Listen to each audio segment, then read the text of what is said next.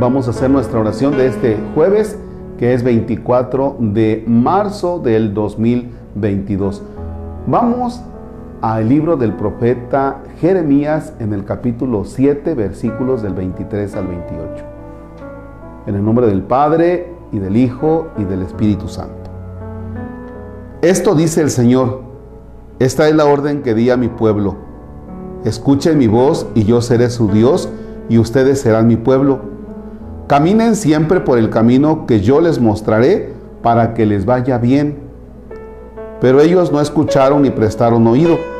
Caminaron según sus ideas, según la maldad de su corazón obstinado, y en vez de darme la cara, me dieron la espalda desde que sus padres salieron del país de Egipto hasta hoy. Yo les envié a mis siervos los profetas, un día y otro día, pero ellos no los escucharon ni les prestaron oído. Endurecieron su cabeza y fueron peores que sus padres. Tú les dirás pues todas estas palabras, pero no te escucharán. Los llamarás y no te responderán. Entonces les dirás, este es el pueblo que no escuchó la voz del Señor su Dios, ni aceptó la corrección. Ya no existe fidelidad en Israel. Ha desaparecido de su misma boca. Palabra de Dios. Te alabamos, Señor. Fíjense que Dios le dice al profeta, dile a mi pueblo que yo le di una orden, que yo le dije por dónde tendrían que caminar y diles que ellos han hecho lo que se les ha dado la gana. Han caminado de acuerdo a sus ideas. O sea, se han apartado de lo que yo les he ido diciendo. Si tú te das cuenta, cuando tienes contacto con la Sagrada Escritura, cuando vas a misa y escuchas la palabra de Dios, cuando, vaya, incluso eh, algún amigo nuestro, nuestros papás o familiares o personas cuando estamos en una situación un poquito no tan en un buen camino, nos dicen papá o amigos, mira, yo creo que es por acá. Y nosotros decimos, no, no, no, no, no, es por acá. Y hacemos el berrinche de la vida. No es que ustedes no me quieren, quieren encerrarme en esto, ustedes quieren que haga yo lo que a ustedes se les antoja, ¿no? Y cuando escuchamos por dónde nos tiene que ir hablando Dios a través de la escritura. No, o sea, también hay esa, ese rechazo a Dios y queremos hacer lo que a nosotros nos viene en gana. Por eso la humanidad, las personas, vamos manifestando un rechazo hacia Dios. O sea, sacar a Dios de nuestra existencia. Sacar a Dios de nuestra existencia, ¿no?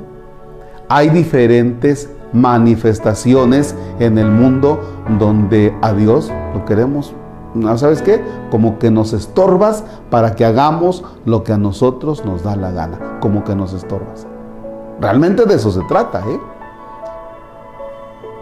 Fíjense que no vamos ahora a meternos en ese tema, pero yo sí quisiera meterme en el siguiente tema.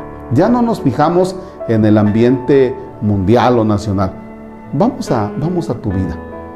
Tú tienes actitudes donde se refleja que a Dios no lo quieres en tu vida y a veces le echamos la culpa a los demás. Ya ven que está de moda echarle la culpa a los demás, ¿no? Entonces decimos, no, es que yo no voy a la iglesia porque doña Chonita que va, mira cómo es. Es que yo no voy a la iglesia o no creo en Dios porque yo conozco al Padre Marcos y mira cómo es. Es que fíjate que yo no creo en Dios porque me enteré de que estaban diciendo esto. Es que fíjate que yo no creo en Dios porque yo estudié no sé cuántas cosas y entonces me doy cuenta que, que Dios ni existe. Y buscamos una de pretextos y buscamos una de, es más, excusas incluso tontas para sacar a Dios de la vida y querer caminar de acuerdo a nuestros propios antojos. Lo peor de todo es que cuando ya hemos caminado de acuerdo a nuestros antojos, a nuestros ideales que no nos llevaron a buen lugar, terminamos todos guameados, terminamos todos mal, vacíos, sin sentido de la vida, y entonces regresamos hacia Dios. ¿Y qué crees? Lo bueno de todo es que Dios es misericordioso y tiene el bálsamo de la misericordia para ungirnos para curarnos, para sanarnos. Les deseo que no saques a Dios de tu vida y si es que lo has sacado, ten el valor, ten el valor de acercarte a Él que es misericordioso.